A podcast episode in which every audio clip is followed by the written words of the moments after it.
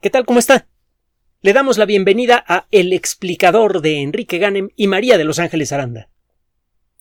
Cuando uno contempla los grandes triunfos del conocimiento, a veces le queda a uno la impresión de que lo imposible no existe. En realidad, en todo momento existen imposibles. En el momento actual en el que vivimos, la lista de las cosas imposibles es muy larga lo que ciertamente se ha conseguido con el avance del conocimiento, en particular con el conocimiento científico, y no me refiero nada más a las ciencias naturales o exactas, sino también a las ciencias sociales, lo que se ha conseguido, repito, es cambiar la lista de las cosas que son imposibles. En muchas ocasiones hemos dicho que el, el, panorama de lo posible y lo imposible es más o menos como el panorama que vemos cuando vamos en una carretera. El movimiento del automóvil es el movimiento del conocimiento. El panorama de lo que podemos ver cerca es el panorama de lo posible. Y lo imposible es lo que está más allá del horizonte. A lo largo de los años hemos tenido que aprender a ser cuidadosos tanto con el optimismo de la ciencia, que a veces parece que nos promete conseguir cualquier cosa que, que podamos imaginar, y también con el pesimismo con respecto a lo que podemos saber o no. El, eh, quizá el primer filósofo que le dedicó atención a la ciencia fue un caballero extraordinario, uno de los grandes talentos del mundo de la filosofía. Se le conoce por uno de sus nombres, Auguste Comte, es Isidore Marie Auguste François Javier Comte. Dejémoslo en Auguste Comte. Nació en 1798, pero su trabajo importante lo hizo en el siglo XIX. Él fue el primero en proponer una idea que en el siglo XIX se hizo muy popular, el positivismo. Otro día platicaremos de lo que fue el positivismo y las cosas buenas y malas que, que disparó en la sociedad en general. Pero el caso es que eh, su eh, razonamiento cuidadoso, su capacidad de expresión, convencieron a muchas personas sobre el valor básico del conocimiento científico. Comte tenía una idea que ahora en retrospectiva desde luego consideramos un tanto estrecha con respecto al alcance del conocimiento. Él creía que muchas cosas iban a estar siempre, absolutamente siempre fuera del alcance del intelecto humano. En uno de sus libros más conocidos, si no es que el más conocido, la filosofía positiva, entre otras cosas dice que, bueno, quieren un ejemplo de algo que va a ser imposible, nunca vamos a poder conocer de manera directa la composición química de las estrellas. No hay forma de traerse una estrella y traerla de las orejas para meterla en un laboratorio, ¿verdad? Bueno, treinta años después, y con la ayuda de la espectroscopía, comenzamos a medir de manera sistemática y cada vez con más precisión la eh, composición física y química de las estrellas, no solamente la química. Y si se pone usted a ver la lista de cosas imposibles que se han vuelto cosa del diario, cuando menos para los científicos desde Comte para acá se va de espaldas. Entre otras cosas, ya sabemos que el universo tuvo un origen y podemos poner una fecha muy precisa. Entendemos las causas básicas del origen de la vida y estamos empezando a entender el funcionamiento de la inteligencia. Estamos empezando a encontrar la liga material entre el elemento más, inmaterial, que conocemos en el universo, que es el espíritu humano, y la naturaleza del cosmos, la naturaleza material del cosmos. Es algo que se creía que también siempre iba a escapar a nuestra capacidad de entendimiento. ¿Qué otros imposibles comienzan a hacerse posibles? La lista es enorme, aunque a veces le digo las cosas se vuelven posibles pero no como uno quisiera imaginarlas. Piense usted, por ejemplo, en el vuelo. La posibilidad de volar con una máquina más pesada que el aire era insultante de lo tonta que era a principios del siglo XX. Y a lo largo de la primera década empezaron a ocurrir los primeros vuelos de máquinas más pesadas que el aire. Y ahora el que un avión de más de 300 toneladas lleve a más de 500 personas aburridas por el cielo, que cruce océanos enteros a una altura mayor que la de las montañas más altas, pues es algo de todos los días. Y más increíblemente, lo podemos seguir por Internet. Hay sitios electrónicos en donde usted puede seguir todos los vuelos del mundo. ¿Cómo es que eso es posible? El caso es que llegamos a imaginar, a finales del siglo XIX, que de desarrollar la tecnología para volar, todo mundo podría tener una máquina voladora. Sería fácil. Es más, cuando aparecieron los primeros helicópteros, hubo quien imaginó que los helicópteros acabarían con las ciudades todo el mundo viviría en donde se le pegara la gana, porque en cualquier momento podría tomar su máquina voladora. Ahora sabemos que, cuando menos hasta el momento, esto no es cierto. Las máquinas voladoras son mucho más caras, requieren de una vigilancia continua que también es muy costosa para asegurar su eh, la integridad de las personas que van en ella y de las personas que viven abajo de, de los lugares por donde vuela la máquina. Pero bueno, ya podemos volar. Y eh, Viajar al espacio también ya es una posibilidad, pero también tiene sus restricciones. Muchas veces el camino para hacer posible lo imposible es muy difícil de ver. Una de mis novelas favoritas de toda la historia, probablemente la suya también, ciertamente también de Ángeles, es eh, Viaje al centro de la Tierra de Julio Verne. Por un lado, los panoramas que pinta se antojan bellísimos, extraordinarios, y además, ya de una manera más personal en el sentido profesional, Viaje al centro de la Tierra habla del pasado de la vida y habla de otras cosas muy, interesantes. Sabemos que ese viaje es fundamentalmente imposible. No se puede realizar un viaje al centro de la Tierra. ¿Por qué?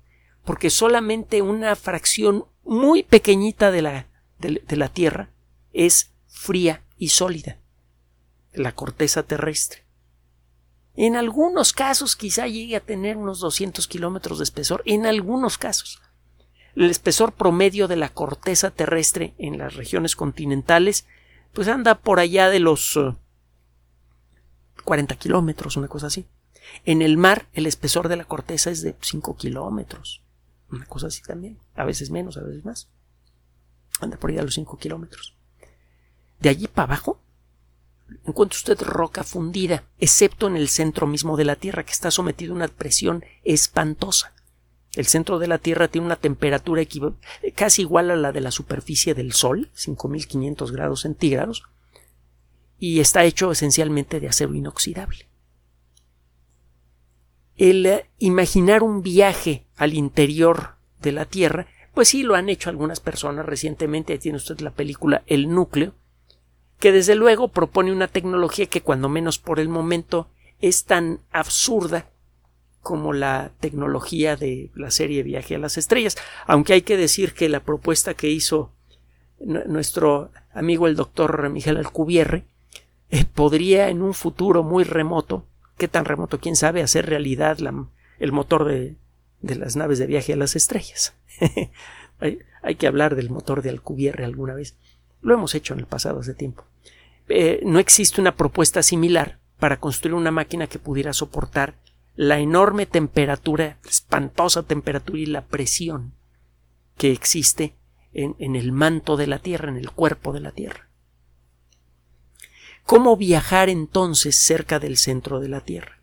Sabemos que en el cuerpo mismo de la Tierra, bueno, primero, la Tierra tiene una corteza delgadita, tiene un núcleo que tiene más o menos el tamaño de la Luna, y entre la corteza y el núcleo, en donde está el cuerpo de la Tierra, en donde estaría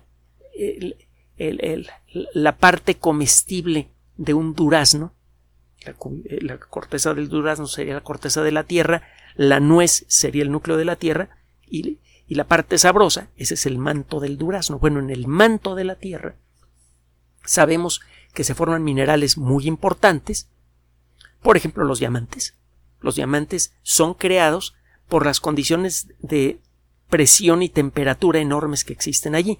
se cree que en algunos lugares podrían existir diamantes quizá del tamaño de este escritorio, que se han formado a lo largo de millones de años. Los diamantes son muy interesantes porque la mayoría de ellos tienen una historia antiquísima. El estudiar diamantes es estudiar una parte de la Tierra que tiene quizá tres mil millones de años de edad. Muchos diamantes tienen una edad de dos o tres mil millones de años.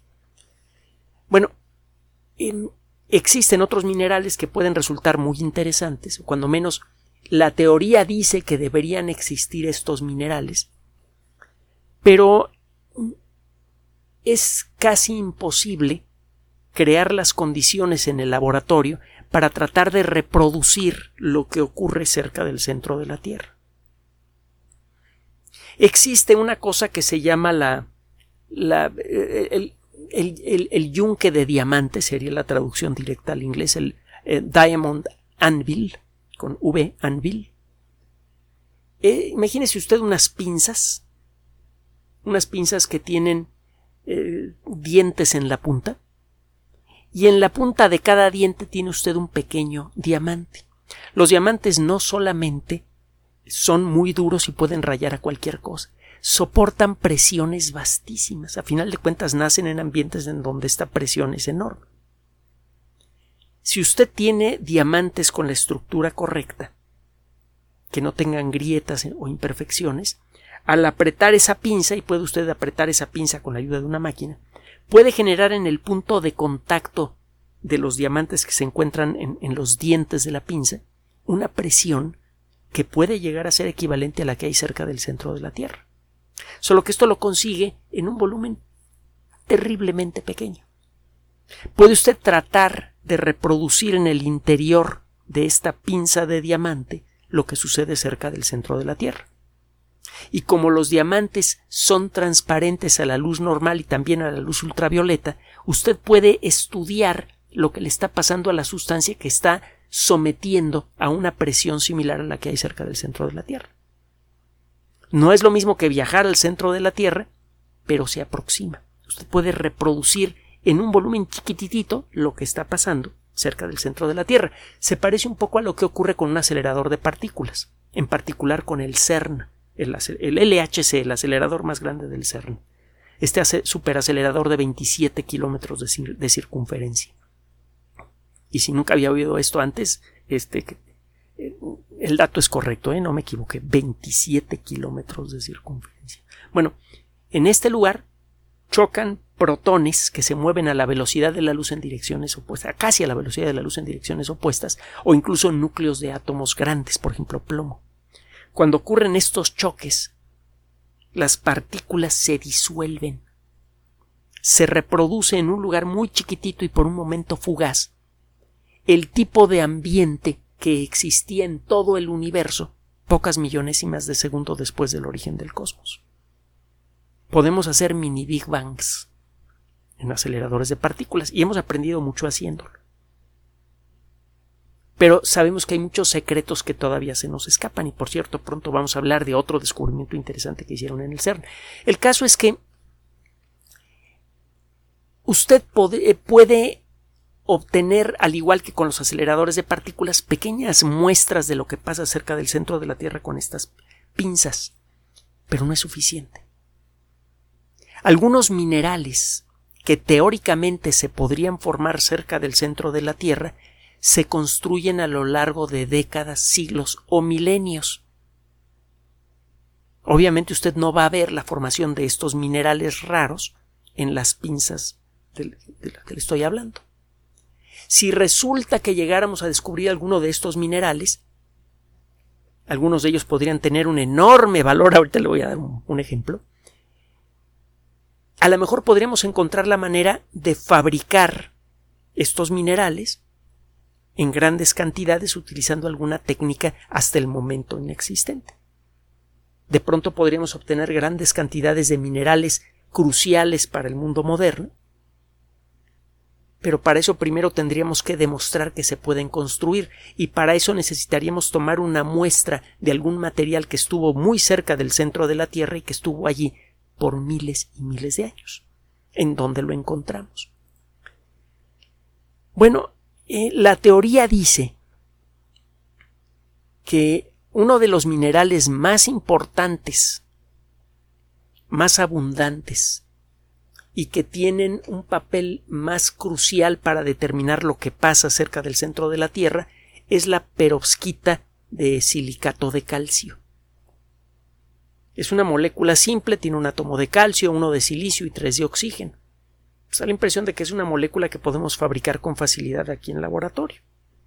El silicio es, eh, es eh, de los elementos más abundantes en la corteza terrestre, igual que el calcio y oxígeno hay por todos lados.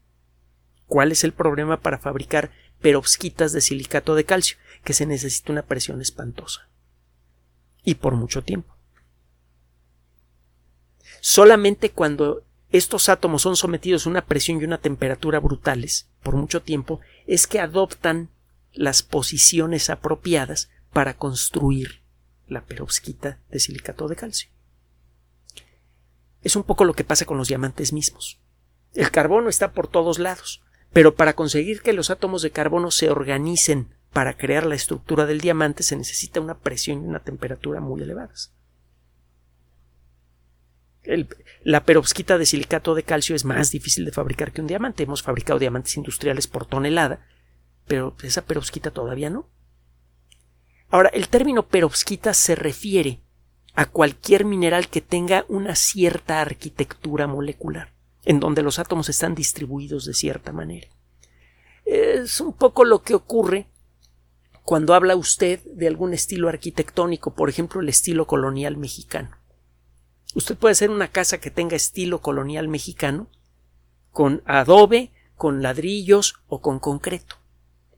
Lo que le da su nombre a la, estructura que ha construido usted es la arquitectura, la forma, la relación de formas que integran a esa estructura. Y es más o menos lo que ocurre en la mineralogía. Le llama usted perovskita a una colección de átomos que forman moléculas que se acomodan siguiendo un cierto patrón. Eh, el primer problema que hay para poder estudiar las perovskitas de silicato de calcio es que cuando las forma usted en el momento en el que les quita la presión, la perovskita cambia de forma. Se quiere estudiar la perovskita de silicato de calcio porque del, estudio de su estructura molecular podrían salir elementos que nos ayudarían a construir otro tipo de perovskitas. Y ahorita le digo por qué eso es importante. A lo mejor usted ya lo sabe, pero si no, ahorita se lo digo. El caso es que los investigadores que acaban de publicar un trabajo en la revista Science y otro trabajo complementario en la revista Mineralógica, Mineralogical Magazine, estos investigadores se pusieron a razonar a ver dónde vamos a en dónde podemos buscar nosotros muestras claras de este tipo de perovskitas. Bueno, sabemos que los diamantes se forman a gran profundidad en el manto de la Tierra. Algunos a lo mejor se forman a pocos centenares de kilómetros por debajo de la superficie terrestre, pero hay otros que a lo mejor se forman muy cerca del centro de la Tierra. Vamos a empezar a explorar minas de diamantes y vamos a estudiar el tipo de rocas en donde están embebidos los diamantes a ver si eso nos da una idea de la profundidad a la que se formaron los diamantes que están allí. Hay una mina en Botsuana que ya tiene mucho tiempo operando, es una mina famosa, la mina de Orapa. Es la, mina de diamantes con la mayor área del mundo y en, la década de los ochentas encontraron allí un diamante eh, de color verdoso que tenía unas manchitas adentro. Normalmente las manchitas adentro le caen en el hígado a los expertos en gemología. Eso le resta valor a la piedra como gema. Pero resulta que esas manchitas negras que encuentra usted en muchos diamantes son oro molido para los científicos. Porque lo que encuentra usted allá adentro es material sin cambiar que existía cuando se formó el diamante. Y cuando se forma un diamante, en su interior se conserva la presión en la cual se formó. Mientras no rompa usted el diamante, los materiales que están allá adentro están sometidos a una presión fabulosa. Bueno, estos investigadores se pusieron a estudiar algunos diamantes que por la zona de la mina en donde fueron encontrados prometían venir de una zona cercana al centro de la Tierra. Hay uno en particular que fue vendido, eh, fue comprado por un especialista en mineralogía del Instituto Tecnológico de California en 1987. Un diamante que nadie quería eh, para la fabricación de gemas porque tiene allí unos agujeritos y unas manchitas negras muy feas. Creo que es un diamante de color verde, además es medio opaco, es turbio. No es un diamante que sea bueno para, para eh, hacer una gema. Un estudio detallado de, de lo que había en el interior de esta gema reveló un mineral que se llama Davemaoita o Dave Maoita. Este mineral es una variante de, de las perovskitas de, de óxido de, de, silicio y calcio, de la perovskita de silicato de calcio.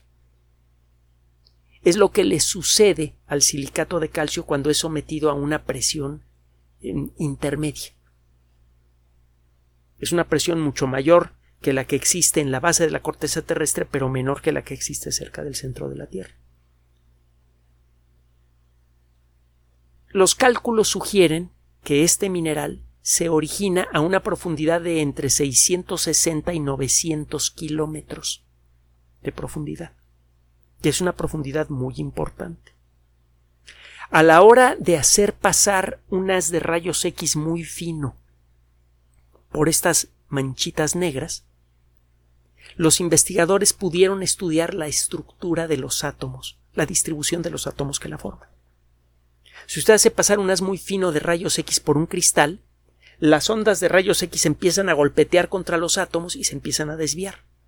Del otro lado ve usted un patrón de rayas oscuras y claras si pone usted una película sensible a los rayos X o un detector. Con la ayuda de una computadora, usted puede rastrear eh, el patrón de los átomos que hicieron rebotar a los rayos X de esa manera. Es una técnica que tiene más de 100 años de existir que se llama cristalografía de rayos X.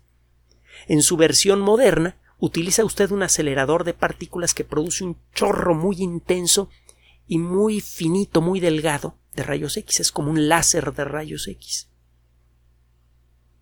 El acelerador de partículas, el, sincrotrón, genera este pulso de rayos X que penetra en estos microcristales y las partículas de rayos X empiezan a rebotar. Del otro lado ve usted un, relajo de manchas que una computadora puede descifrar. Puede decir la computadora, mira, para generar estas manchitas es que los átomos en el interior de este cristalito están distribuidos de tal y tal manera. Fue posible confirmar que el mineral que está en el interior de este diamante es la Dave Maoita o Dave Maoita, como lo quiere usted decir, que es una forma intermedia de las perovskitas de silicato de calcio. Esto significa que este diamante de pronto se vuelve valiosísimo para los investigadores. Pueden ponerse a estudiar la estructura molecular tridimensional de este tipo de perovskitas. Las perovskitas pronto van a tener un valor estratégico para todo el planeta. Resulta que uno de los mejores materiales para fabricar fotoceldas de muy bajo costo, de alta eficiencia y muy duraderas son las perovskitas. Ya tenemos varios prototipos. El único problema está en estabilizar las perovskitas. Sabemos que si logramos estabilizar la estructura molecular de las perovskitas, las fotoceldas pueden durar décadas. Son además fáciles de reciclar, casi no tienen sustancias peligrosas para el ambiente, su fabricación también no es tan agresiva con el ambiente como lo es la fabricación de las fotoceldas clásicas, tienen muchas virtudes. Pero nos falta saber algo más de las perovskitas. Necesitamos entender mejor en qué circunstancias los átomos que forman perovskitas le dan a las perovskitas esa capacidad que tienen para atrapar luz. no entendemos bien cómo va el rollo. Para eso tendríamos que estudiar el comportamiento de muchas perovskitas diferentes. El tipo de perovskita intermedia que se encuentra en este diamante tiene una estructura molecular que ha sorprendido un poco a los expertos. El estudio de esta estructura molecular podría revelar algunos secretos cruciales de las perovskitas, secretos que podrían servir para fabricar fotoceldas muy baratas. Y cuando lleguen las fotoceldas muy baratas, créame que si vive usted en un, eh, en un hogar que sea susceptible a las fotoceldas, le va a convenir ponerlas. Va a quedar usted libre de los jaleos como los que están sucediendo en Europa con el precio de la electricidad por las nubes. Va a poder usted liberar a su familia del pago de la electricidad, del pago del gas y del pago de la gasolina, ahora que lleguen los carros eléctricos de buen precio, que están carísimos. Y cuando eso ocurra, entonces las perovskitas se van a volver uno de los minerales de mayor valor estratégico para el planeta. Sabemos sintetizar perovskitas, pero no sabemos todavía sintetizarlas con una estructura que sea ideal para la fabricación de fotoceldas y probablemente el secreto para averiguarlo se encuentre en el corazón de este diamante antiguo que en el pasado remoto, probablemente hace dos o tres mil millones de años, creció lentamente a pocos kilómetros del centro mismo de la Tierra. Resulta imposible viajar al centro de la Tierra en la actualidad y probablemente lo será por mucho tiempo. Pero ciertamente no es imposible ver lo que pasa cerca del centro de la Tierra con la ayuda de aceleradores de partículas, con la ayuda del talento de los geólogos y con la ayuda de la química moderna. ¿Qué le parece? Gracias por su atención. Además de nuestro sitio electrónico www.alexplicador.net, por sugerencia suya tenemos abierto un espacio en Patreon, el explicador Enrique Ganem, y en PayPal, el explicador patrocinio por los que gracias a su apoyo sostenemos este espacio. Puede usted descargar gratuitamente estos audios en formato MP3 en Spotify y en iTunes como El Explicador sitio oficial y en SoundCloud como El Explicador y con formato de video en YouTube en El Explicador sitio oficial. Recuerde nuestras redes sociales de siempre, Twitter Enrique-Ganem y en Facebook Enrique Ganem sitio oficial el explicador y los grupos que usted ya conoce. Finalmente, el explicador siempre somos María de Los Ángeles Aranda y Enrique Ganem. Gracias.